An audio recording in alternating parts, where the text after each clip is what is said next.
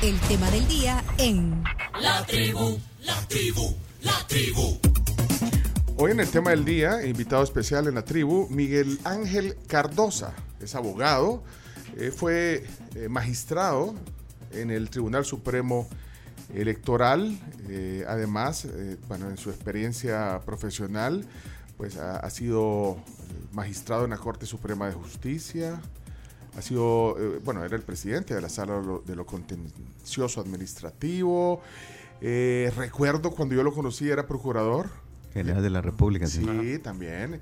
Y bueno, hemos platicado, y, ah, estamos recordando hasta una entrevista que hicimos con Katia Carranza en la 109 hace como 20 años quizás. Muchas gracias Miguel Ángel por venir a la tribu por primera vez también Sí. hoy aquí en este, en este eh, formato renovado. Gracias, Bencho. Buenos días. Este saludo muy especial a toda la gente que está pendiente de la tribu. Efectivamente, primera vez aquí en este nuevo formato. y Ya he compartido en otras oportunidades, Sí, entrevistas. varias veces, sí, Con Claudio también hemos Sí, estado. en no, otras sí, ya oportunidades. voy a- ya- Sí, ya hemos estado en otras ocasiones. Así que, bueno, muchas gracias por la invitación. No, mire, hay varios temas. Eh, lo que pasa es que usted con su experiencia, eh, de hecho, no, no solamente como magistrado del, del- Tribunal Supremo Electoral, sino que como, bueno, como, como otros cargos que ha tenido en, la Corte Suprema, como procurador, de hecho, eh, debe tener alguna, alguna opinión eh, sobre las elecciones. Eh, y podríamos entrar por ahí en el tema. Eh, las elecciones, porque ¿qué es lo que más se ha hablado eh, eh, en los últimos días? ¿sí? Eh, Del voto al exterior. y el voto electrónico. Eh, sí. Creo que es algo que, que, que usted pues, eh, también fue parte cuando Sí, fue magistrado claro, de sí, la... sí. Entonces, ¿cómo, ¿cómo ve esto eh, eh, desde varias ópticas, digamos? Si se va a salir a tiempo, pero claro Sí, que sí, porque sí. estamos a... eh, no, no sé, el proceso, usted conoce el, el interior del tribunal, Sí. entonces eh, todo lo que, lo que conlleva, pero entonces, ¿qué, qué tan factible es que, que esto salga bien y desde su conocimiento, Miguel Ángel? Sí, bueno, sí, primero hay que recordar eh, que ciertamente vamos a un proceso electoral complicado, complicado porque ocurre eso de lo que solo ocurre cada 15 años, que se van a juntar todas las elecciones. En, la misma, en el mismo día vamos a tener todas las elecciones, aunque el tribunal anunció que las va a dividir, que las va a separar. ¿Está bueno o malo eso? Eh, eh, eh, eso ya ha ocurrido. En el 2009 ocurrió que se separaron. Claro, este es un tema electoral, tiene incidencia política sin duda, pero este, por razones de orden logístico, el tribunal tiene que analizar si le conviene hacer todo su esfuerzo físico para un solo día o si le conviene separarlo y dividir sus esfuerzos en dos jornadas. Ese es un, un análisis que tiene que hacer el tribunal. Entiendo que ellos ya lo hicieron y que decidieron Pues separar. sí, porque eso, Ah, eso ya sucedió. sí, eso ya es un anuncio sí. que va a haber dos eventos. Sí, eh, en eh, el, eh, vamos para el 4 de febrero, que va a ser la elección presidencial y de diputados, y luego en el siguiente mes, en marzo, se va a hacer la de consejos municipales y del Parlacen. Efectivamente, hay, hay, hay una razón de peso y es que los escrutinios para diputados, tanto para diputados nacionales como el para el Parlacen, son complicados porque es donde hacemos eh, eh, voto fraccionado, donde se cuentan además marcas de preferencia. Ciertamente es complicado. Según Olivo, la elección más complicada del mundo. Sí, así lo dijo y lo anduvo diciendo.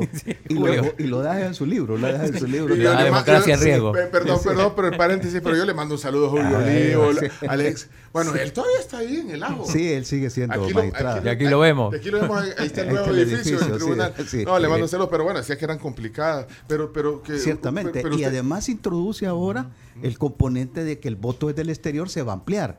Sí, Ya no solo sí. para, para el presidente, sino que va a ser también para diputados. Entonces, eh, adicionalmente a eso, eh, eh, el tema tecnológico es un tema que el tribunal se va convirtiendo como un reto y para el eh, y tiene que irlo mejorando. Para el 2021, el tribunal en la elección del 2021 introdujo la figura de la tecnología en la mesa. Sí. En cada junta receptora de votos había una computadora, había un impresor. Eso es un, un avance importante. Pero yo quiero, yo me quiero detener en lo que dijo Miguel Ángel, que dice, "Ay, yo hubiera eh, realmente analizado mejor, porque me imagino, así le entendí, el de dividirla en dos. O sea, bueno, que ya lo hicieron, como, como ya Sí, lo dijimos, sí. ya hicieron el análisis, pero usted se lo hubiera eh, mejor en un solo esfuerzo, piensa, sigue pensando eso. O- Eh, o- lo que pasa es que ciertamente, eh, eh, eh, en ese punto hay que dar la razón al tribunal, es que los escrutinios siguen siendo complicados, porque el escrutinio del Parlacen, por ejemplo, eh, son 20 rostros y no sabemos cuántos partidos se van a inscribir. Si se inscriben 10, como en la última ocasión que tuve yo la oportunidad de ver, son 200 rostros. Una Entonces, sábana hay, hay que completa, contar- sí, es una sábana sí. completa, hay que contar las marcas fraccionadas, hay que contar los votos enteros y hay que contar las marcas de preferencia. Entonces, ciertamente es complicado y pensando en el escrutinio, hay una razón bastante de peso por la cual se, se dividen las, las elecciones. Eh, eh, ciertamente hay que decirlo que también esto tiene una incidencia de carácter político y que desde el momento en que se marcan las reglas, y eso es bueno que el tribunal con suficiente anticipación haya marcado Sí, las reglas del juego, haya marcado la cancha y ya le diga a los contrincantes, así vamos a jugar. Entonces el contrincante sabe que aquí hay una decisión que puede incidir fuertemente, que yo tomo las acciones en tiempo para poder eh, o, o- o aprovecharme de esa figura o contrarrestar algún efecto negativo que pueda plantearse. Entonces, ha sido bueno que lo ha hecho con tiempo y que los partidos políticos puedan tomar sus acciones con tiempo, preparar sus estrategias electorales con base a esa nueva regla. Bueno, de ahí, eh, vaya, eh, tengo un reto también ahí para, sí. para, para, eh, yo creo que va a ser más caro también, ¿verdad? el Eh, el, el tema tecnológico ciertamente es un tema que va encareciendo las elecciones. La ventaja es que es una sola inversión y que para la próxima yo me puedo aprovechar de esa tecnología Uh, y a la larga puede irse abaratando. También hay que tener en cuenta que la tecnología va Va cambiando, por eso- constantemente no, entonces pero, pero, eh, pero yo decía lo caro de, de- de hacer dos eventos eh, distintos. Eso también. eh, Sí, esa es una consideración que el tribunal tiene que hacer. Eh, eh, está, está- está por terminar su plagel, su plan electo- eh, de elecciones, plan general de elecciones, y ahí define su presupuesto. Ahí vamos a saber cuáles son los costos que ellos están planteando. No podemos olvidar el otro tema que estamos hablando, el tema de votos del exterior, que introduce también el uso de tecnología. Ajá, y ajá. ese es otro paso importante, un avance importante que se vote eh, de manera tecnológica. Ahí vamos asomándonos por primera vez y es un buen experimento que en el voto del exterior se utilice el voto por internet y se utilice también el, el voto eh, eh, presencial, pero de manera tecnológica, voto electrónico. Eso también es Así bueno. votás vos, no vea. Eh, ¿Cómo me en el exterior, pero no electrónico. Es Ah, con- vos es por una correspondencia. Una papeleta. No, es pero una, eh, sí, pero no es una papeleta, sino hay varias papeletas. Uno elige, la pone en el sobre y la, Elegís la de tu candidato. la del candidato, pero no es una papeleta donde uno marca una. Ah, O sea, están todas las papeletas de todos los partidos y, y uno elige, la pone en el sobre, se sella el sobre y se va. a pero la no es electrónico. porque No es electrónico. Qué desperdicio de papel ahí, vea. Sí. Sí. Vean, en ese Un método montón de Argen- arbolitos, un Argentina. montón Sí. de árboles que Ajá, se van. porque cada candidato es una hoja, entonces vos agarras el de tu candidato y esa sí, sí. metes en la urna. Exacto. Y solo para la presidencial, Claudio. Eh, no, también para, para diputados. Y además para diputados depende de dónde, porque eh, no es lo mismo el- si, si votás para la provincia de Santa Fe que para la provincia de Buenos Aires o Córdoba. Ah, pero esto no es electrónico. En este caso, eh, Sí, Miguel, eh, El Salvador va a introducir esa nueva tecnología que es, eh, son dos figuras bien interesantes. Una es el voto por internet. Eso es que yo de manera remota desde mi computadora en mi casa puedo emitir mi voto y para lo cual la ley ha señalado que puede ser 30 días antes. Sí, en su celular también o en su Ahí va- tablet. ahí vas a eh, poder votar, ajá. Sí. Y el otro es que en- en sedes que el tribunal designe, que probablemente sean las sedes consulares, se instalen máquinas para que se haga voto electrónico y de manera presencial. Ahí el, el, el, va a llegar y ahí va a ejercer su voto. Aquí hay, eh, eh, hay, eh, además, la ley le obliga a contratar empresas, lo cual es bueno porque hay empresas que ya tienen esa experiencia, que conocen esta temática, que manejan. Por ejemplo, recién acabamos de ver la elección de Brasil y en Brasil se utiliza voto electrónico. Brasil tiene unas máquinas en la cual la gente llega y con touch vota, Ajá. ¿sí? Entonces como que fuera un Ahorita esta- esta de- de- Esta, la que esta- acaba de pasar, la que va ganando Lula, eh, ellos votan en un sistema en el cual llegan touch en su máquina eh, y, y le pide la confirmación, si uno le confirma, le edita un comprobante. Ah, le, le- le Le imprime. imprime, co- como Ah. un post de, de banco Ajá, y le imprime un comprobante que se le sirve de papeleta a uno y después vota y entonces queda registrado en el sistema informático y quedan los papelitos y después eso le permite una auditoría y cruzar la información No, y ver si te- efectivamente coincide o no coincide. Entonces ya existen esos, Ya esos, existe. esos hay sistemas mucha en el mundo. experiencia, hay empresas que ya sí. tienen. eh, sí, hay experiencia en el mundo en y eso. no, sí. es que alguien se va a poner a hacer el desarrollo No, de cero, porque Claro. ahí Eh, hay, hay que tomar en cuenta algunos temas que creo que son fundamentales en esto, porque hay mucha incertidumbre al, re- al respecto. Primero, hay que garantizar, en este tipo de votaciones es importante garantizar la identidad del votante, que yo sé quién es el que va a ir a votar. Y para ese sentido hay que, va a haber necesidad de cruzar información porque al Tribunal Supremo Electoral lo va a alimentar de información el RNPN, que es el responsable del registro de las personas, y ahí le va a decir quiénes han sacado DUI con dirección en el exterior. Y quiénes viviendo en El Salvador son, perdón, quienes teniendo su dirección en el DUI en El Salvador residen en el exterior, que es otra, otra gente que puede votar. Y además va a haber que coordinar acciones con la Dirección General de, de Migración y Extranjería, porque va a haber la posibilidad de votar con pasaporte. Ese es otro, otro, otro avance importante en este tema.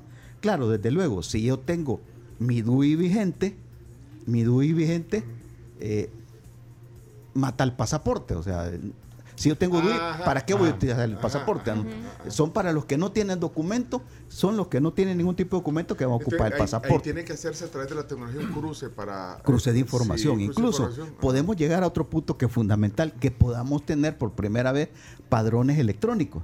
Porque ahora lo que tenemos, ustedes cuando han ido a votar, es aquella gran sábana que está ahí, Sí, que, sí. que son un montón de páginas, ahí lo buscan a uno y uno pone la firma. Hay sistemas nuevos donde uno llega, pone su huella y lo identifica inmediatamente, sale en la pantalla quién es, si ya votó, si no votó. En Pero este eso sería caso- para aquí, porque eh, para se- afuera sería, no. Sería ideal hacerlo. Bueno, también lo va a necesitar porque cuando vote por internet, eh, su información va a ingresar a un padrón. Tiene que ingresar y ahí va a cruzar la información si efectivamente votó o no votó. Mecanismos hay, este, eh, bueno, hacemos transacciones de dinero eh, eh, eh, en internet, lo hacemos y entramos a aplicaciones, eso lo hacemos. Lo importante es, como decía, garantizar la identidad de votante. Otro punto fundamental en esto, que es lo más importante, es que tiene que garantizarse la secretividad del voto. Porque ¿Y eso es- cómo se puede? eh, habrá mecanismos para eso. O sea, el- cuan- cuando, el tribunal saque a licitación, le va a decir a la empresa, en sus términos de referencia, necesita un sistema que garantice esto, esto y esto. Y le va a decir la secretividad del voto, porque el voto por constitución es secreto. Y eso tiene que garantizarse. Cualquier empresa lo tiene que garantizar. Otra cosa es que sea un proceso auditable, que permita auditoría. Ey, pero va a estar yuco, que, eh, eh, o sea, no va a ser tan secreto porque lo- los que tengan acceso ahí al sistema van a ver Pero eso y van a saber Lo, por qué. lo por tienen qué- que, de alguna manera tienen que garantizarnos. ¿no? o sea, la, la Eh, eh, confidencialidad o no sé, pero, Sí. pero en el sistema va a estar Ok, quién votó? aquí está, Camila Peña. Ah, ya sabía yo que está ¿Votó Camila. o por- no votó? Por Bueno, esto sí, iba a votar. sí. Sí. Bueno, pe- pero hay sistemas, hay sistemas para encriptar la información. Ajá, O sea, también. eh, hay, que, hay que buscarlo. O sea, eh, los ¿Y eso mecanismos en- existen. Empresas de afuera o hay empresas de aquí que lo pueden hacer eso. Eh, la que tenga, la que demuestre experiencia. Puede ser que sea. No, o pueden o ser puede empresas ser- internacionales que, que- Internacional. que, que den ese servicio. O pueden ser consorcios Ah, eh, temporales que se hacen. Bueno. Una empresa busca una empresa nacional o una extranjera para, para presentarlo a socios temporales. Se puede Mire, hacer, o sea, perfectamente. Mire, Miguel Ángel, usted eh, con su experiencia está viendo todo esta, todos estos puntos porque, bueno, es- eh, estuvo varios años ahí, pero entonces creo que lo ve, o es mi impresión, que lo ve como que, que es positivo. Que es factible, eh, porque no, está- y es factible y positivo, Sí. porque estamos avanzando eh, en tecnificar, digamos, los procesos Eh, electorales. pues primero positivo porque le estamos reconociendo a los salvadoreños en el exterior la posibilidad de votar, cuando efectivamente los sistemas anteriores eran bastante limitantes, Sí. limitaban mucho la A- a- participación. aunque, aunque el Sí. electrónico, perdón, solo va a ser para afuera. Aquí no. Solo va a ser para Aquí afuera. vamos a votar Solo en va a ser en para el afuera. Eso, bueno, pero es, pero es un buen ensayo, va a ser un buen experimento Ah, ok. para ver si nos sirve después más adelante para, para aquí. Pero bueno, es, ese, es- es- eso va a ser más eh, adelante si se analiza y se llega a considerar que efectivamente es posible o no. Pero es importante primero porque le reconocemos el derecho a los salvadoreños, se le facilitan las cosas, primero. Y segundo, porque avanzamos en el uso de tecnología. Ese es otro paso importante, o sea, para garantía. Ahora, hay otro reto también, decía, tiene que ser un proceso auditable. eh, ahí el tribunal va a decidir, ya tiene un mecanismo el tribunal, el sistema tiene un mecanismo. La constitución eh, le da la facultad a los partidos políticos de verificar todo el proceso electoral. Entonces los partidos tienen derecho a auditar el sistema, a tener eh, eh, observadores, veedores Ajá. que garanticen, técnicos que los partidos pongan. Además existe ya una figura en la ley que es la Junta de Vigilancia de los Partidos Políticos, que ellos tienen por ley la posibilidad, el derecho de ir a observar qué es lo que está haciendo el Tribunal Supremo Electoral, especialmente en temas como este. Mire, pero ¿y, cree que subiera la votación también? Si eso se puede ver como positivo. Ese es, ese es otro punto, Pencho, porque eh, eh, la experiencia a nivel internacional, no solo en El Salvador, a nivel internacional, es que eh, andan votando menos del 10%. Es que yo no sé si para ustedes digamos, los miembros del, Tribunal Supremo Electoral en aquel momento fue un poco frustrante, entre comillas, darse cuenta de la cantidad de gente al final. Todo el esfuerzo que hicieron en, los ensayos anteriores, digamos, porque ha venido evolucionando lo, de, ha venido evolucionando, del voto en el exterior, pero la cantidad de gente que se inscribió y al final los que, eh, que, llegaron a votar, porque fue, fue mínimo. Es interesante ver porque en el 2014 se empadronaron 10.000 salvadoreños en el exterior y solamente votaron 2.000 en dos, en, en dos elecciones, en dos rondas, porque hubo, hubo segunda vuelta. En el 2000, eh, este, en el, 2019, 2019, ahí se empadronaron 6 mil, se empadronaron menos, pero votaron 4 mil, votaron más. Pero, 10 mil en, el, en, el, 2014. Y votaron 2 mil. Y, solo 6 mil se empadronaron. 6 mil se empadronaron, sí. Pues Eso tiene su explicación. Y, pero votaron 4 mil subió la votación. subió la votación. Ahora, ciertamente la democracia mm, es cara, o sea, darle espacios de participación a la gente es caro. Le pongo el ejemplo que, que se viene haciendo eh, eh, desde el 2015, y es que se les da espacio a la gente para que puedan hacer voto cruzado, para cruzar su voto. Quiere decir que solo voy a marcar rostros. ¿Cuántos votan? Menos del 6%. Y eso es una inversión que se hace. eso fue. Eh, Félix Ulloa fue el impulsor. Sí, Félix Ulloa fue. Sí, el vicepresidente Ulloa fue el que impulsó Era esa activo en esos temas electorales. claro, siempre estuvo activo en eso. Digamos que gracias a él se abrió ese espacio, se abrió ese espacio, sí, correcto. Ah, pero entonces eh, eh, es Igual, mínimo también. Es un 6% de la población. En promedio es un 6% de la votación que vota. Pero hay que garantizarle que tenga su espacio para votar. Igual pues ocurre con los salvadoreños en el pues igual derecho. Así que, no importa el costo. Eh, sí, para la democracia no, importa el costo. Bueno, pero, pero, hay que garantizar que sea un proceso auditable. La, la, vigilancia de los partidos políticos es importante garantizarla también. Pero entonces vuelvo a la pregunta.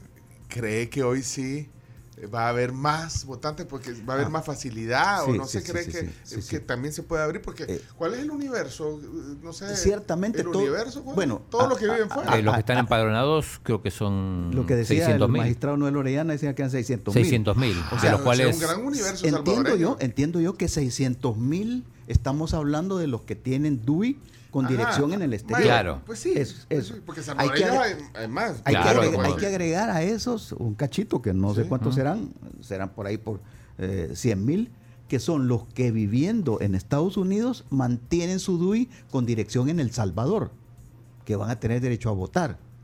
Que de hecho algunos lo hacen. ¿Y cuántos serían esos más o menos? Eh, yo eh, no sé, pero la vez pasada escuchaba yo una cifra que andaba por los, eh, calculaban que pudiera ser unos 50 mil. No sé, habría que preguntarse. Eh, por, eso es importante que, las distintas instituciones le den esta información al Tribunal Supremo Electoral para que vaya haciendo su planificación el tribunal.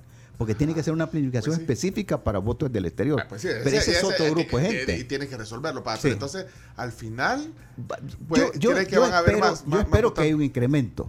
Yo espero que haya un incremento en la votación.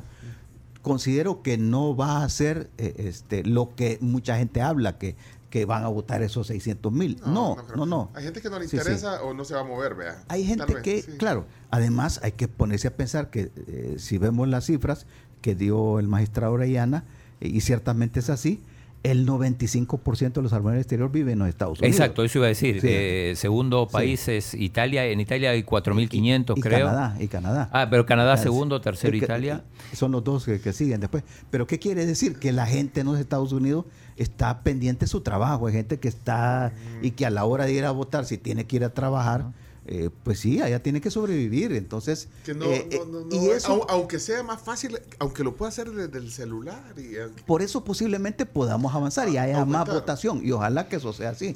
Porque viendo la experiencia de México, viendo la experiencia de Panamá, de la experiencia de República Dominicana, donde votan de esta manera, tampoco ha sido una gran votación. O sea, México, que tiene una gran cantidad de mexicanos, Estados Unidos es un 10% el que termina votando de, garantizar ese derecho. Ese derecho, ese derecho, democrático. Eh, Mire, aquí me están troleando, me están molestando porque dice que yo digo, gracias a, a Félix Ulloa. Dice, no, hombre, por culpa de él se complicó todo, pero yo creo que usted debe ser Julio Olivo el que me está escribiendo. No, no, mente, aquí estoy. Alguien está poniendo eso que, Sí. que, que complicó. ¿Usted estaba de acuerdo con Julio Olivo que decía que, que- se complicó todo? Eh, no, ciertamente, ciertamente complicó, ciertamente, Pues no, sí, no, no es la menor duda. Lo que pasa es que también eh, al final no, no decidimos, no terminamos de decidir si eh, eh, que hubiera facilitado las cosas, si el voto por rostro era 100% voto por rostro. Lo que se hizo fue una combinación, porque nosotros al cruzar el voto le estábamos dando, al marcar un rostro, le estábamos dando una fracción de voto a la bandera del partido, porque los escaños se hicieron, se siguieron ganando, se siguen ganando por bandera de partido. Entonces, y, y la idea era originalmente que fuera por el rostro. Como ocurre, por ejemplo, eh, Honduras, ahí nomás en Honduras, vota por rostro. Entonces, voten, i- ponen igual una sábana con los 200 rostros y los rostros que más tienen marcas son los que, los 20 rostros con más marcas son los que entran de diputados. Eh, y, y no, y no, no hacían voto cruzado como aquí que hacemos fracciones de voto para sumarle a la bandera, porque aquí la bandera es la que determina. Entonces, Sí. eh, ese, ese, ese sistema de, de, de escrutar con la combinación del voto fraccionado es lo que complicó la cosa. eh, haciendo el cálculo que usted dice, eh, de- ponía el ejemplo de 10% en México, ¿verdad? entonces eh, podrían ser unos 60 mil votantes. eh, si nos pone, si Ah, agarramos, se- se- sería este sería un éxito. Sí, o sea, de sería los, un éxito, de los sería un éxito. 600 mil Sí, posibles, sí. que se- el 10% Sí, es sería un 60,000, éxito. ¿verdad? Sí. Sí, 60,000, sería un éxito, sería un éxito, sí.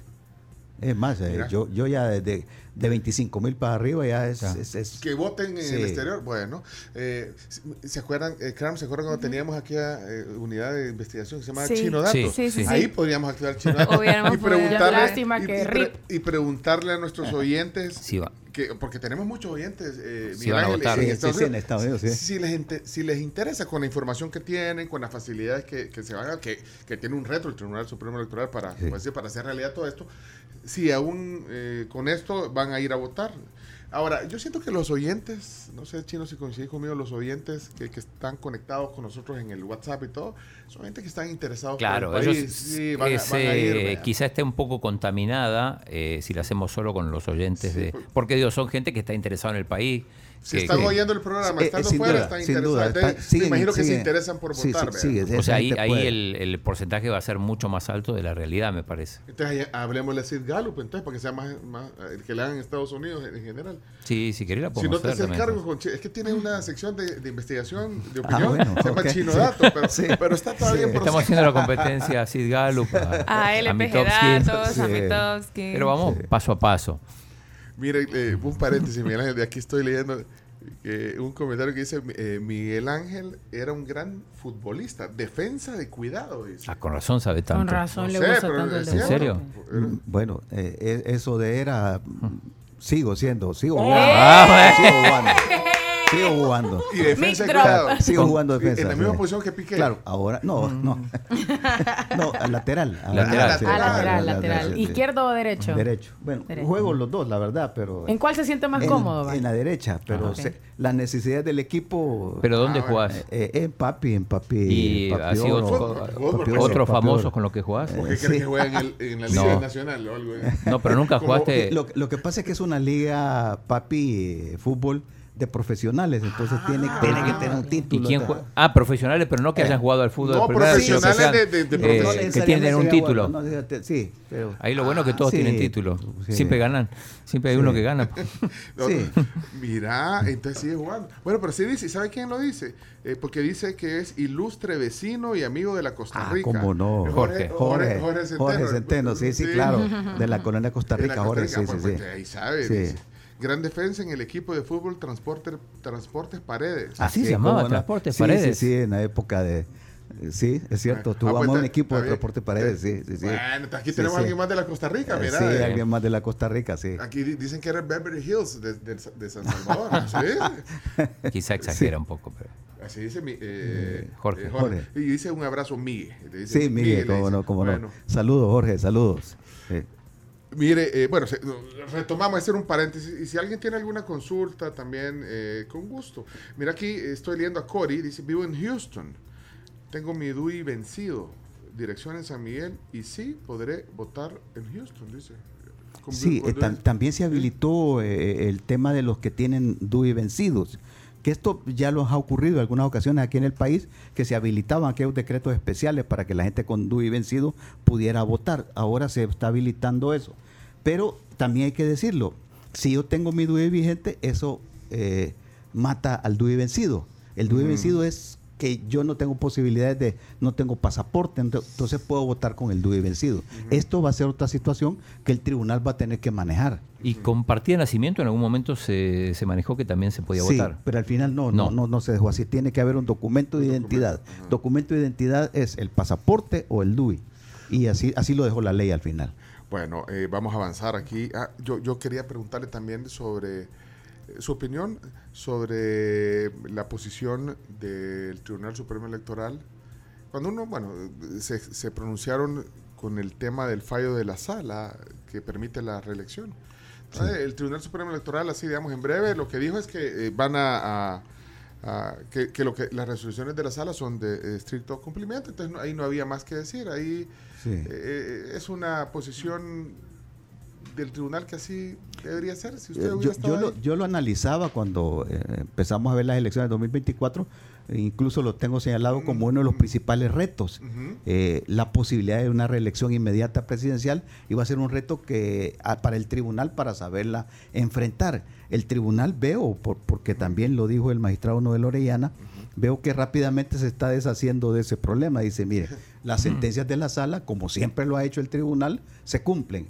Y debo de darle la razón a Noel Orellana porque siendo yo magistrado del Tribunal Supremo Electoral, las sentencias de la sala siempre las cumplimos. Ahí está la de voto cruzado, ahí está lo de los candidatos independientes.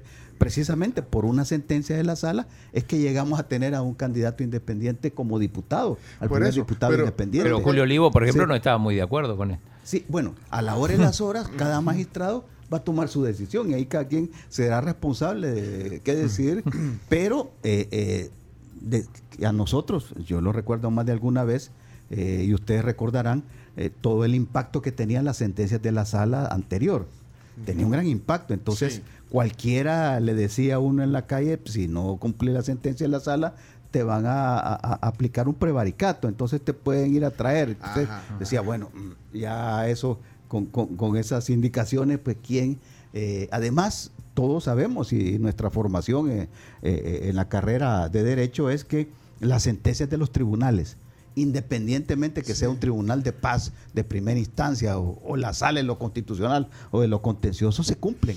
Entonces, Y, y ahí, y ahí y ahí va a ser muy difícil que encuentre uno un funcionario que diga lo contrario, que se anime a lo contrario. Entonces yo estaba viendo lo que dijo Noel Oriana y rápidamente dijo, no, las sentencias de la sala se cumplen y se cumplen. Pues sí, eh, pero di- dice Miguel Ángel, eh, o sea, se lo- no, Sí. no, no, no, o sea, no se complicó, es Sí, decir, no, por- no. pero es un argumento válido, decir, miren, las, este- las sentencias de la Sí, sala sí, se sí. cumplen, independientemente esté de acuerdo o no, mejor Inde- es una... Independientemente que esté de acuerdo, no, porque... eh, Porque ahí podemos entrar en otro debate, sí, ciertamente, sí. Volvemos al tema del voto cruzado. ¿Cuántas discusiones no tuvimos en el tribunal nosotros en algún momento? ¿Por qué se dio? Eh, ese caso es bien interesante comentarlo, porque el, la sala de lo constitucional resolvió admitir el voto cruzado cuando el Tribunal Supremo Electoral ya había hecho la convocatoria a elecciones.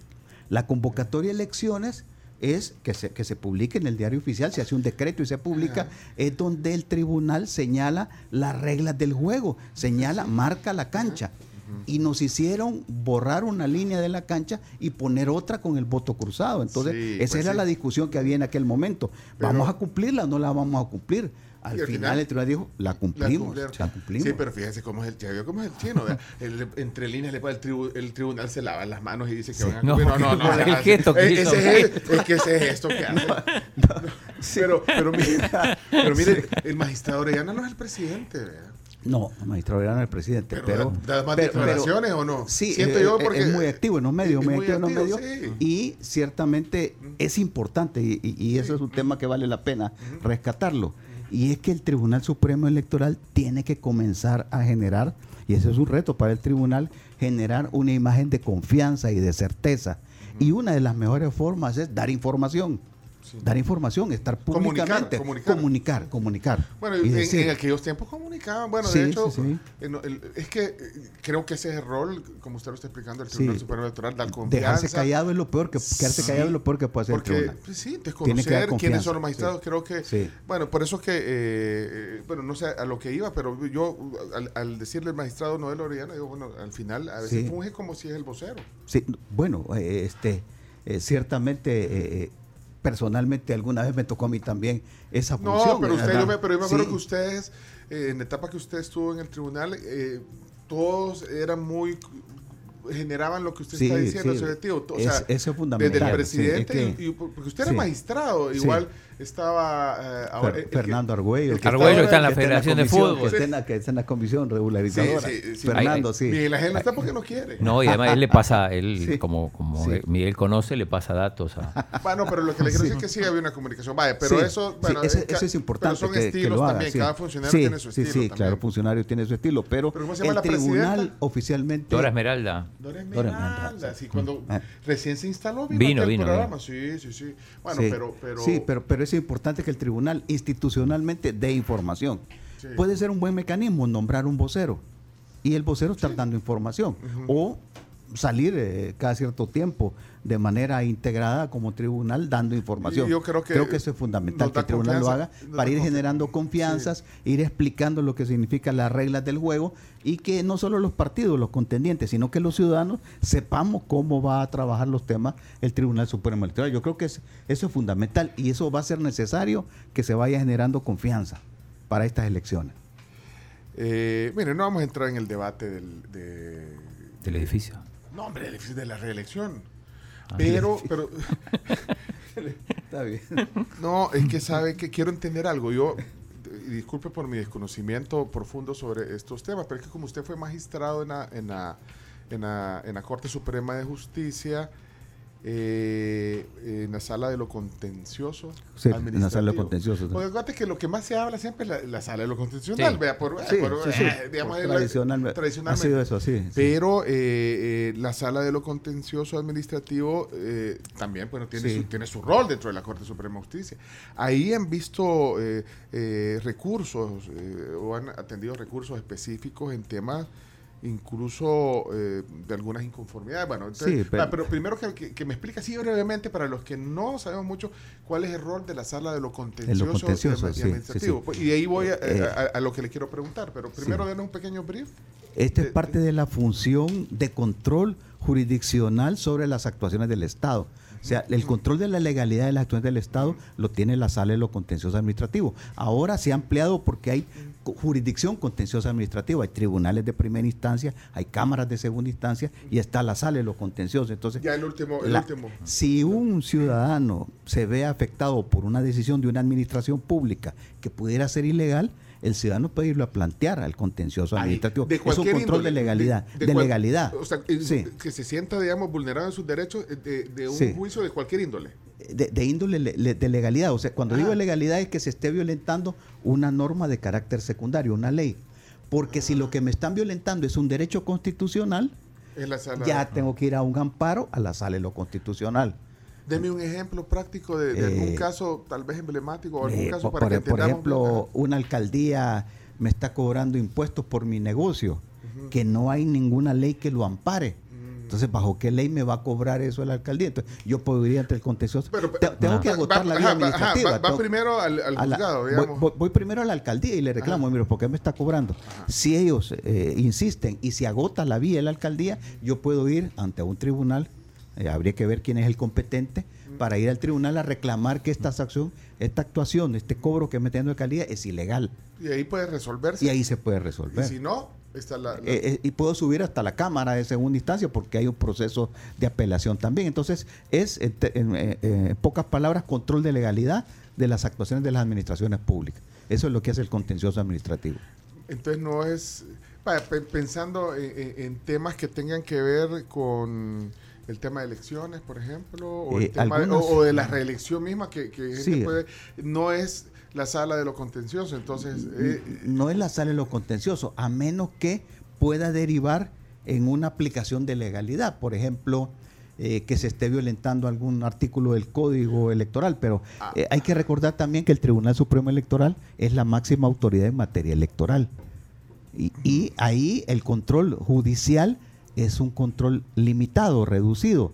Yo eh, eh, eh, eh, creo que el Tribunal Supremo Electoral sí está sujeto a control del contencioso, pero durante, desde el momento que se emite el decreto de convocatoria de elecciones hasta el momento en que se publican los resultados, en ese periodo, para mí ciertamente estamos hablando del tribunal como máxima autoridad. Y ahí el Tribunal Supremo es el que Ah. decide. Entonces ahí eh, el tribunal va a decidir, este tema el tribunal lo va a tener que decidir. Ahora, ¿qué acciones hay? Si un ciudadano no le gusta lo que está pasando, eh, el- esa, res- esa resolución de la sala, porque yo, yo todavía soy de los que estudié Derecho, la carrera de Derecho, y en mi, en mi formación universitaria, a mí siempre me dijeron que no podía haber una reelección inmediata y que quien quería reelegirse tenía que esperar cinco años. Ajá, así, Así, no- a- así- les enseñaron. enseñaron a mí, Ajá, sí. ajá. Pero de pronto vino la sala de lo contencioso, de lo constitucional y dijo, no, fíjese que no, no hay que esperar cinco años, hay que esperar diez años, dijo. Y después. Aquí me, a mí que me, me cambiaron totalmente el panorama. Y de ahí para allá ha venido cambiando el panorama. o Y sea, después hasta, ciertamente. hasta se fue a buscar los, artículos escondidos. Yo recuerdo, yo recuerdo que, que- que lo discutí porque eh, yo todavía era magistrado del contencioso y coincidí con los magistrados de la sala constitucional, que ese era para mí incluso la aplicación del artículo 85 en el caso de- de- del voto por rostro, que, que decía que, y, y especialmente en el caso de los, eh, de los candidatos no partidarios, que la constitución dice todavía el artículo 85 que los partidos políticos son la única vía para llegar al poder. Entonces, ellos habilitaron la puerta para que ciudadanos de manera independiente pudieran... eh, entonces, Eh, le- el diputado di- Bonilla que- di- que- el diputado Bonilla Pero, entró. pero, pero, pero, pero mire, ¿qué quiere, eh, quiero entender qué quiere decir con que me cambiaron todo mi esquema. eh, de- de- Lo, lo- y a se- lo que lo se- quiero llevar es que, es que es que en ese caso la discusión fue, miren compañeros de la sala constitucional, ustedes están reformando la constitución. Esta es una reforma constitucional. Entonces, sí, ellos entendían claramente de que la constitución se va reinterpretando y, y ahí se abrieron puertas. A lo que quiero ir, se abrieron puertas para interpretaciones como la que acabamos de ver. Pero entonces, prácticamente son, son como reformas de la Constitución, pero a través de resoluciones de la sala. De la sala, de la sala. Eso lo dijo, Sí, sí. eso mismo de la- se abrieron puertas, lo dijo Julio Valdivieso aquí. Sí, sí, sí, se abrieron Exactamente. puertas. sí. Es, es Miguel Ángel Cardosa, eh, la voz que están escuchando, él fue magistrado del Tribunal Supremo Electoral y también magistrado de la Sala de lo Contencioso Administrativo de, de la Corte Suprema de Justicia. Estamos aquí conversando, pero ya vi que ya, ya vino el desayuno. Es que, le- le- pero no he desayunado, porque aquí desayunamos a las nueve. Sí, sí, sí. Y no Sí, sé. me, advirtieron, sí. Sí, pero mire, solo una cosa, solo eh, no recuerdo si usted formaba, para, para cerrar el tema de la sala de lo contencioso, no sé si usted formaba parte de esa sala eh, cuando se declaró ilegal de forma individual para cada ciudadano que lo demandó el proceso de imposición de multas, de esquelas, de tránsito. No sé si fue ahí eh, porque no se garantizaba la efectiva defensa. Sí, sí, sí, sí, Hubo sí. un caso, eh, es que digo porque en una sala no tan mediática, como le decía Sí, sí, sí. hace un rato, pero puso en jaque ese tema, ¿de acuerdo? Sí, sí, sí. Porque eh, invalidaba de alguna manera, o, o- o más bien Unas multas, unas multas Ajá, en ¿verdad? reglamento. el reglamento de tránsito. Que, que la ley establece que las multas, o sea, si a mí como ciudadano me van a limitar mi derecho, Ajá. y como es eh, que, que me afecte mi patrimonio, Ajá. eso tiene que estar en una ley, hay reserva de ley, no en un reglamento. Ahí es donde entra en acción, digamos, la sala de lo contencioso. contencioso puede decir, Y- eso es ilegal porque tiene que estar en una ley y no en un Y reglamento. resolvían rápido. Bueno, este, ese, ese es otro tema, es otro tema interesante porque sí. Bueno, porque, pues, porque juicio, usted- sí. sí. Pero siempre se decían de esa Sí. deuda, ¿verdad? Sí. De, la, de, de- de- no de, de- Eh. de la acumulación de, Es que pues, digo que, que eso de rápido eh, eh, Es es, es relativo. relativo porque depende del caso. Lo que pasa es que el, el contencioso administrativo, como se regulaba antes, ahora ya se introduce la oralidad. Ya cambió con la nueva ley de procedimiento administrativo y la nueva ley de la jurisdicción administrativa. Ahora hay oralidad y los juicios son mucho más rápidos. Antes eran juicios escritos. Por eso mi reacción inmediata de que, bueno, los juicios escritos siempre eran lentos. Ahora no, ahora se, es mucho más ágil. Bueno, Chino, tenías una antes de Sí, la- sí. lo estamos viendo acá el edificio, digo, se lo perdió Miguel porque justo, sí, sí. justo se fue, él estaba en el edificio feo, el edificio. con esos eh, Es más, voy a par- hacer- Tú, parqueos tú que... tuviera una vista como esta. sí. Le, le voy a quitar una, Sí. esta cámara, le voy a quitar mire, para ir a mostrarlo. Sí, hablar de lo que voy a, No. voy a mostrarlo aquí. Que el otro edificio era feo, los parqueos en la calle. Con... Enfrente lo tienen ahora. No, si aquí está enfrente. Sí. Pero bueno, eh, y se, se dice que incluso se paga de alquiler, una nota de la prensa gráfica. uno de los magistrados nos está escuchando. Y no- Habrá micrófonos acá. Eh, no, digo que se, se, se habla de un, de un alquiler de arriba de los 100 mil dólares Sí. mensuales. Sí. Bueno, el Sí. Tribunal Supremo Electoral, eh, lo cuento como, como una anécdota, este, yo trabajé en el Tribunal Supremo Electoral en 1994, fui Ajá. secretario general en el 94, en el 91 yo había sido secretario general interino del Consejo Central de Elecciones y llego eh, eh, eh, 10, 15 años después y nos encontramos en el mismo lugar, en, la mi- en el mismo edificio, en las mismas instalaciones. Eso era realmente ya era insostenible. Eh, y, y qué bueno que el tribunal lo hizo. Me imagino que tendrá sus costos altos eh, y que tendrán la Pero forma se, de lo, ellos de... pero se lo merecía. Pero también hay que decir otra Sí. cosa. Llegó, el tribunal había crecido tanto que había que estar alquilando 5, 6, 7 casas alrededor. Ah, Ahora probablemente Estén todos ahí juntos. Estén todos ahí juntos. Y eso es un ahorro. Eso es un ahorro, a pesar del costo del, Ah, del bueno. edificio. Lo que sí es cierto, Claudio, que me lo perdí. esa ¿Se lo vista. perdiste? Sí. Sí, sí, sí. Mire, pero aquí está, mire, poner la cámara, lo que está en Facebook. Los binoculares, Chomito. da Aquí lo, aquí lo tenemos, miren, aquí, allá está, ¿eh? Lo que está en Facebook, pueden ver ahí la, la, la, la- la vista del edificio que se perdió Miguel Ángel, miren qué bonito. Ahí estaría, mira, en el piso, en el, en el penthouse. Bueno. Pero bueno, entonces se lo merecía entonces. Sí, el tribunal. sí, sí, sí, sí, sí, el tribunal. Pero no no- hay que ver los costos, hay que ver los costos. Ah, hay No, que es ver que- ¿A qué no, precio? no, pues? a ver, yo- Ah, y, Yo también, y también lo que estábamos comentando, Pencho, es que este, el tribunal alquilaba varias casas. Son seis, siete casas alrededor y que ahora pueden estar todos concentrados hay aquí. que ver el costo-beneficio. hay Algo parecido eh, pasa con la DOM. Tienen un edificio central y están alquilando edificios ahí alrededor. Ah, pues hacerle un edificio chino. No, pero lo que iba a decir es que eh, Julio Olivo, en una entrevista que yo vi, recuerdo, que se quejaba de primero eh, que si tenía valía la pena pagar 110 mil o 175 mil, como decía una nota de la prensa gráfica, de alquiler mensual o directamente adquirir el edificio, si no era menor gasto. Sí, sí, sí. Pues ese es un análisis que tendría que hacer el tribunal, ciertamente. Pero no hay datos, Costo-beneficio. Costo-beneficio, pues no hay datos. No sé, no No sé. datos. Ah, no bueno, los conozco. Y si él no, ya, ya no está ahí. Ya no sí, sé, sí, pero, no lo pues sí, conozco. pero, pero le cuentan. Miguel Ángel Cardosa dice saludos al, al carrilero Miguel Cardosa, gran amigo, colega y compañero en el CD Abogado 2. Lo saluda con mucho cariño Rafa Calderón, dice. Ah, Rafa Calderón. Rafa ¿Cómo no, Calderón, Rafa? que de la Federación de Ot- Fútbol. Otro carrilero que estuvo en la Federación, ah, Rafa, sí. sí. ¿Juez de paz ese? Eh, estuvo de juez de paz, correcto, sí. Bueno, pues ahí le está Otro, mandando otro saludos. carrilero también.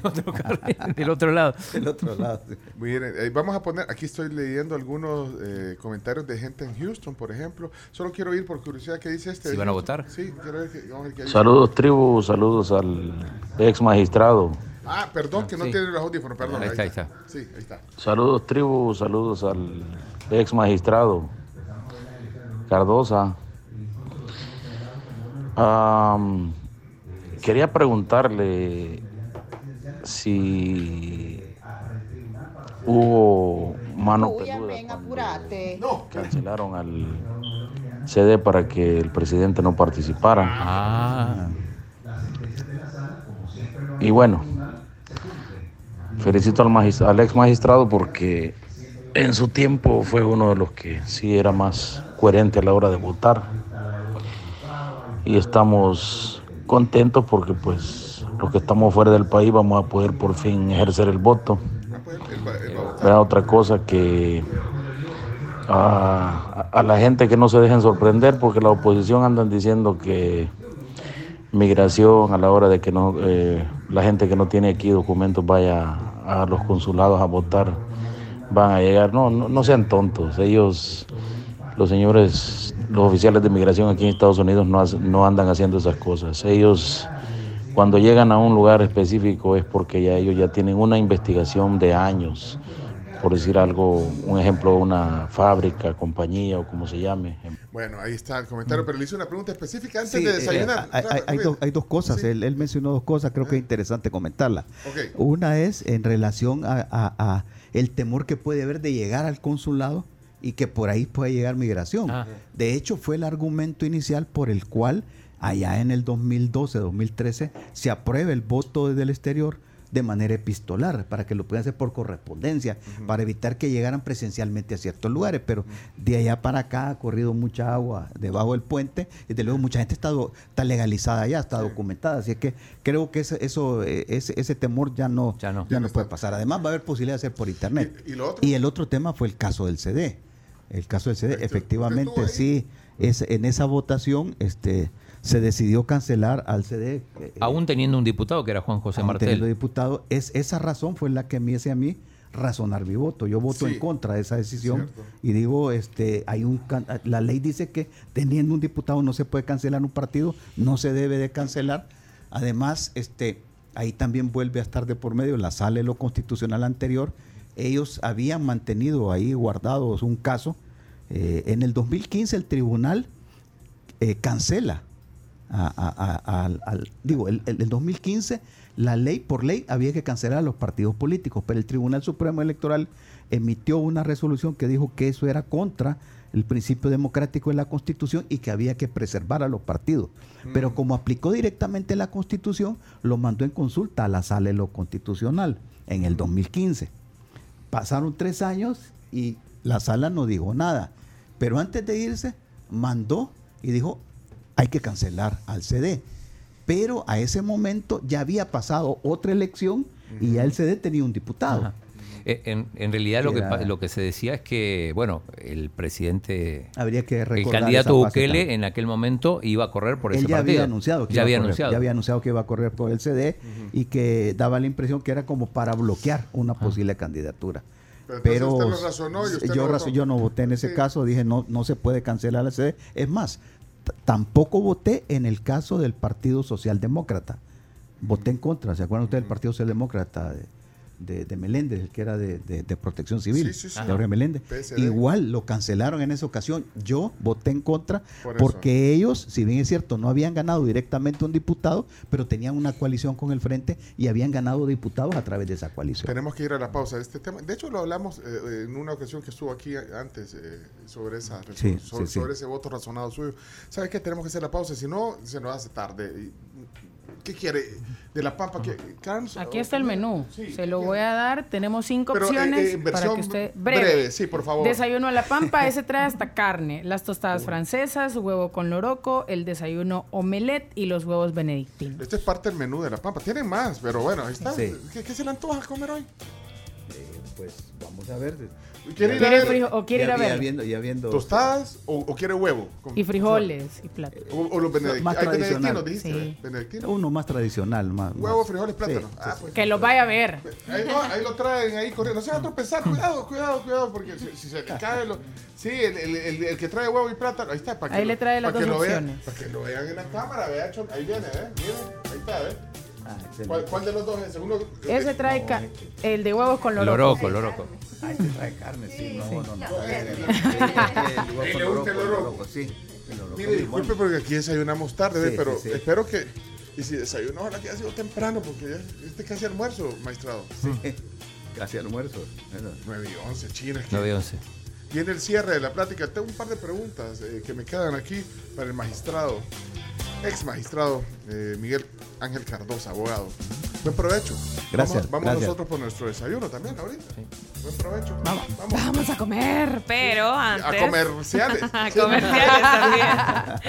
Multiplica alivio con Vitatos, el efecto 4x4 de Laboratorios Fardel. Búscalo en farmacias y distribuidores autorizados y lee las indicaciones que figuran en la etiqueta. Y cualquier consulta, hacela con tu farmacéutico. También llegaron las canastas de Global Alimentos con variedad de cajas reutilizables con las mejores marcas y envío gratis desde $6.99 hasta $26.99 2019. Busca más información en sus redes sociales en Facebook como Global Alimentos o también en Instagram como Global Alimentos .sb y tenemos dos regalos justamente. Gracias a nuestros amigos de Global Alimentos tenemos dos canastas y pronto pronto les vamos a regalar a través de nuestra cuenta de Instagram. Somos la tribu FM pendientes Realmente qué ricos son los huevos benedictinos. Hoy, hoy, menos mal, fui antes que la Camila a traer huevos benedictinos. Son bien ricos en la Pampa. Vayan, el fin de semana hay varias sucursales que viernes, sábado y domingo tienen desayunos. Sí. Para ir a celebrar un cumpleaños, para ir a comer rico, salir con la familia. Eh, en las Pampas. eh, Bambú, Santa Elena, eh, Bellavista en los planes. Viernes a domingo, aunque Sí. en la, la de Santa Elena es de lunes a Sí, viernes. la de Santa Elena es de lunes Y de ahí si quiere ir a almorzar o cenar, un buen trozo de carne, una punta jalapeño, un churrasco de 8 onzas, un típico, también. Y, y- y el, ¿sabes qué? El pollo... Que el, el A la pollo parrilla. Es, es delicioso. Sí. Si no lo han probado, pruébenlo. Es La Pampa que patrocina este espacio. Bien, ya estamos en la sobremesa con el ex magistrado Miguel Ángel Cardosa. Miguel Ángel, estamos eh, agradecidos de que ha venido a tertuliar hoy con nosotros. No quisiera dejar allí Fíjate, esta, esta- pregunta siempre sale, porque cuando tenés a un ex procurador general de la República, vea, sale la, la, la- la pregunta de... eh, ¿Cuál es el sinónimo de la Procuraduría, Chomito? Eh, o el eslogan, quiero decir. La fiscalía, Procuraduría. La Rosalía. No, hombre. De la, de la, ¿cómo es que es? Ah, la Procu. La El- Procu. Ah, el, el- ¿cómo se llama? Cuando te llaman de- ahí te hablan de la Procu. Sí. Por lo No que no dejan salir del país. No es padre el que. el No es padre el que engendra. Ajá, sino el que- No es padre el que engendra, el que cría, sino, no, no es- Eh, sino el que Topan. topan en la Procuraduría. Pero fíjate que ese era el, ese, ese es el, ese es como el, vaya, un poco en broma y en serio, que es uno de los roles de la, de la Procuraduría, pero era el, el que más se usaba. Ustedes quizás ya, niños, ya no alcanzaron a ir ese Yo- dicho. yo sí lo he "Ah, que te vas a ir escuchado". allá en la, Pro- en la Procu te voy a ir a. Ajá, yo a sí he escuchado ese- Padres ese dicho. irresponsables. Ajá, Sí. o cuando Sí. dicen, topalo en la Procuraduría, topalo en la Procu. Sí. Pero, sí, pe- sí. pero más allá de eso, eh, el rol de la Procuraduría es defensoría, defensoría pública. Sí. Eh, Es defensoría de las personas. defensoría de las Sí, sí, personas, sí. o sea, actúan como como defensores. Sí, de- en de- juicios, sí. en juicios co- eh, frente al Estado, en juicios frente al Estado es bien interesante es el papel de la Procuraduría, Ajá.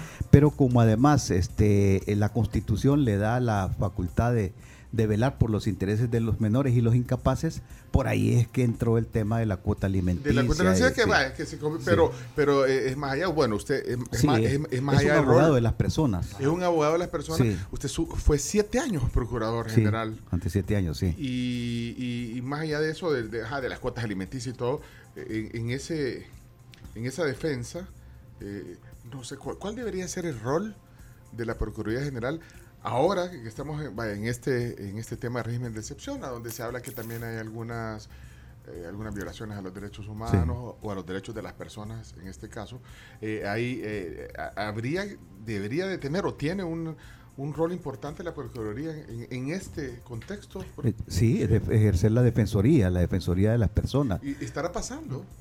Entiendo que sí, entiendo que sí, porque he visto algunas reformas en las cuales se menciona siempre al defensor público, el defensor público.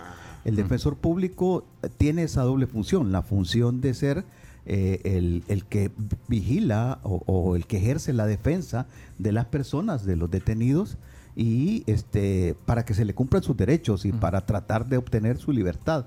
Pero además tiene una función dentro del rol del Estado que también es garantizar que los procesos no se van a detener por falta de defensor, sino que ahí va a estar presente alguien de la Procuraduría y porque algunas veces los abogados particulares ejercen eh, como estrategia el retrasar los procesos, se van dando largas a los procesos, entonces en ese sentido el, el defensor público cumple esa función. Pero no, digo, es un perfil no muy conocido por la gente, ¿no? sí. Digo, a diferencia del- de los derechos humanos, quizás, o, u otros, Sí. pero, pero en el caso del Procurador General, digo, ¿Qué- qué- qué si yo te pregunto ahora quién es, No, no. No sabes. No sé quién es yo lo tuve que buscar.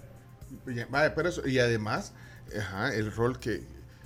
Estamos hablando de percepción, Sí, quizás. sí, sí. ¿verdad? Eh, No sé, la gente. cu- Cuando necesitas un defensor, cuando la gente no tiene acceso, por ejemplo, a Sí, pagar un- no, no tiene cómo pagar, defensa. pagar un abogado, sí. Ahí- Puede ir a ahí bu- a- actúa. va a buscar asesoría a la Procuraduría y a- pero le darían asistencia en materia penal, en materia laboral, por ejemplo, cuando despiden a los trabajadores, eh, dan asistencia en materia laboral Y también dan alguna asistencia en temas de, de- de problemas de propiedades cuando son de personas de escasos recursos. O sea, sí, sí hay un rol fundamental. Es, es una, como bien se decía, una defensoría, una, eh, una oficina de abogados para las personas. Incluso algunas veces se enfrenta al mismo Estado. Y tendrá la capacidad para atender la, la demanda, o sea, la, la- la cantidad de gente que digamos que requiere los servicios. Tendrá, no Eh, sé si, bueno, usted ya estuvo hace casi 20 Sí, años sí, ahí. sí, pero- ya- ya es muy difícil Sí, saber pero cifras. sí. Pero sí, eh, eh, eh, ha ido atendiendo, ha ido cumpliendo eso. Además, se le ha ido agregando otras funciones, como por ejemplo la, la función de mediación, que este, muchas veces, eh, precisamente para evitar ir a los procesos, ir a los juicios, que implican la necesidad de abogados, asistencia legal en los tribunales, eh, hacer procesos de mediación previos tratar de resolver juicio. antes de ir a un juicio. Y eso, la Procuraduría tiene oficinas de mediación en casi todo el país. Chino, ya que googleaste el nombre del procurador o procuradora, voy a deberi- decir. deberíamos de invitar. Creo que acaban de reelegir, ¿o no? René, sí, en, en abril fue. Bueno, ¿Cómo se llama? René, René Escobar. Escobar. Álvarez. Escobar. René Escobar, Sí. que reemplazó a Miriam Aldana, creo que era. A Miriam Geraldine Aldeana, sí. Pero Nunca la- no, no. no, no, no, espera, hay que subir el perfil a la. Claro. No, el perfil en el sentido de que la los ciudadanos sepamos cuál es el rol y cuál es el trabajo que Sí. hacen, si son eficientes y efectivos también en, en cumplir su, su rol. ¿verdad? Así, que usted hace 20 años ya lo hubiéramos estado Sí. aquí cuestionando Sí. sobre. ¿A cuántos ha topado ahí por cuotas alimenticias? Bueno, Sí. es increíble. Yo recuerdo casos de jugadores de la selección nacional que no han podido viajar a partidos Sí, de la- sí, sí. en el exterior por, por eso. Porque, ah, Nunca, después no, eso no se dice. Nadie lo dice. sí, porque, ajá, o sea, en el si no, de, sí, sí, de Neney. Neney, sí, Sí, cuando, en tu sí. época. Eh, sí, sí, sí. Sí, Pero- por cierto, sí. Eh, es que eh, él tenía una, un tema de cuota alimenticia, pero en ese caso, este, resulta que eh, la, la señora de él se fue a quejar a un tribunal.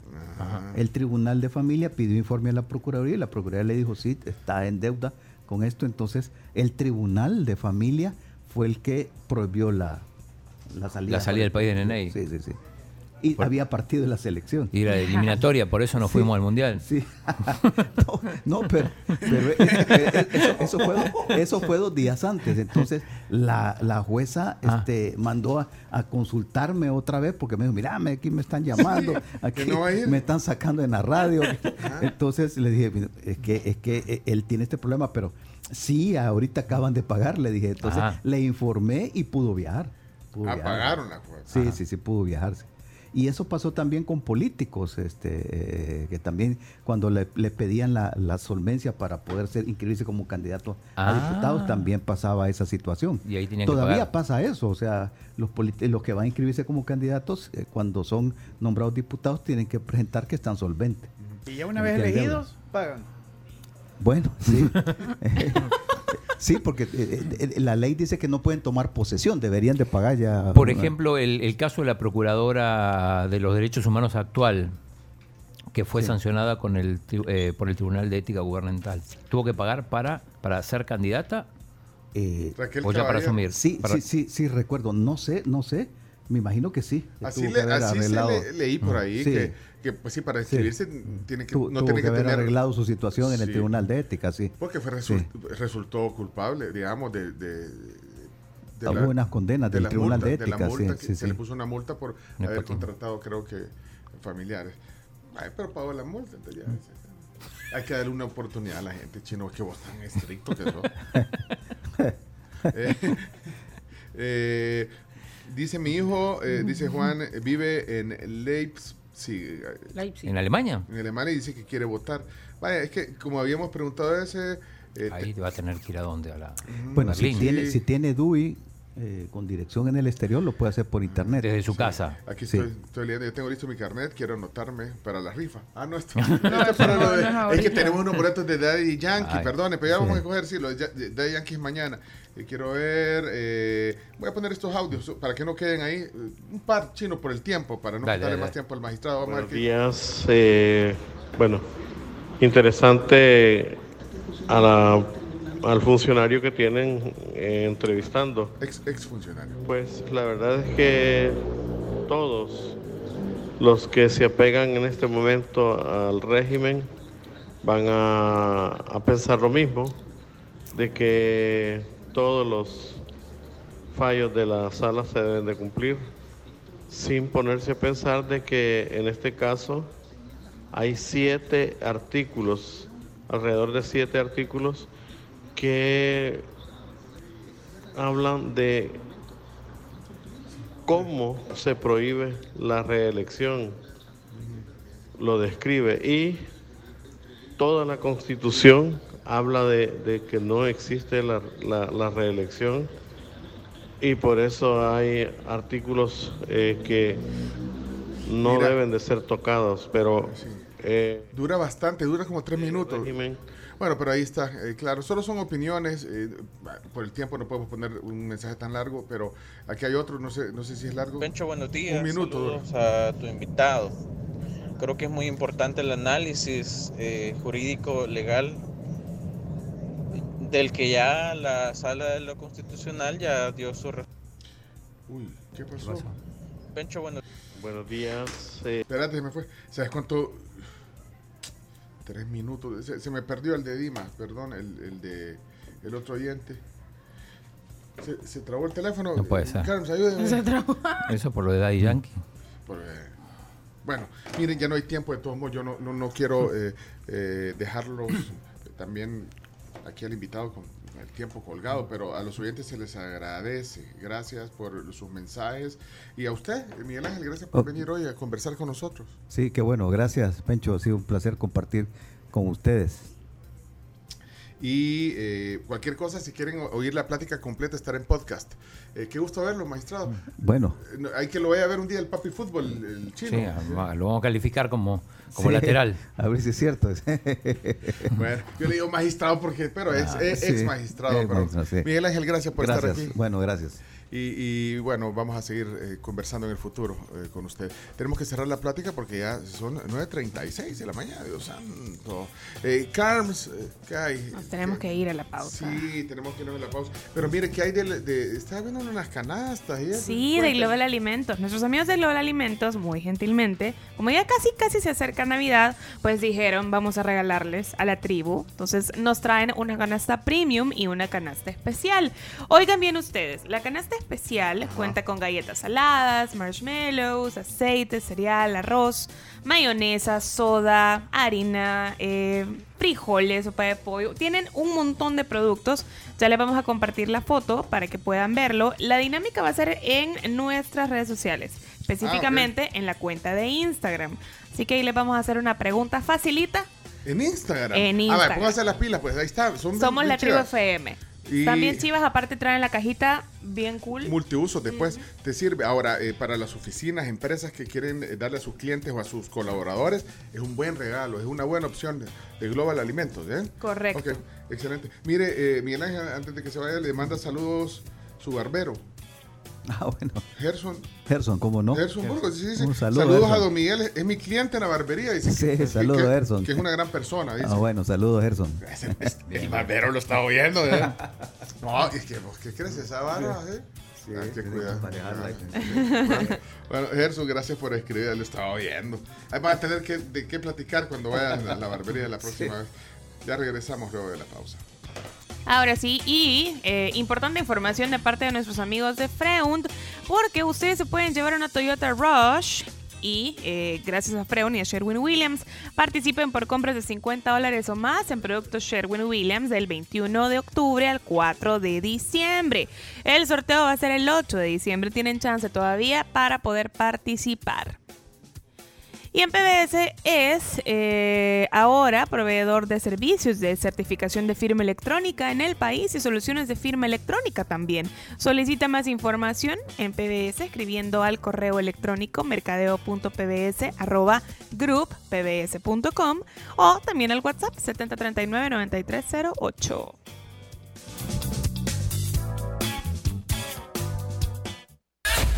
La tribu, la tribu, la tribu.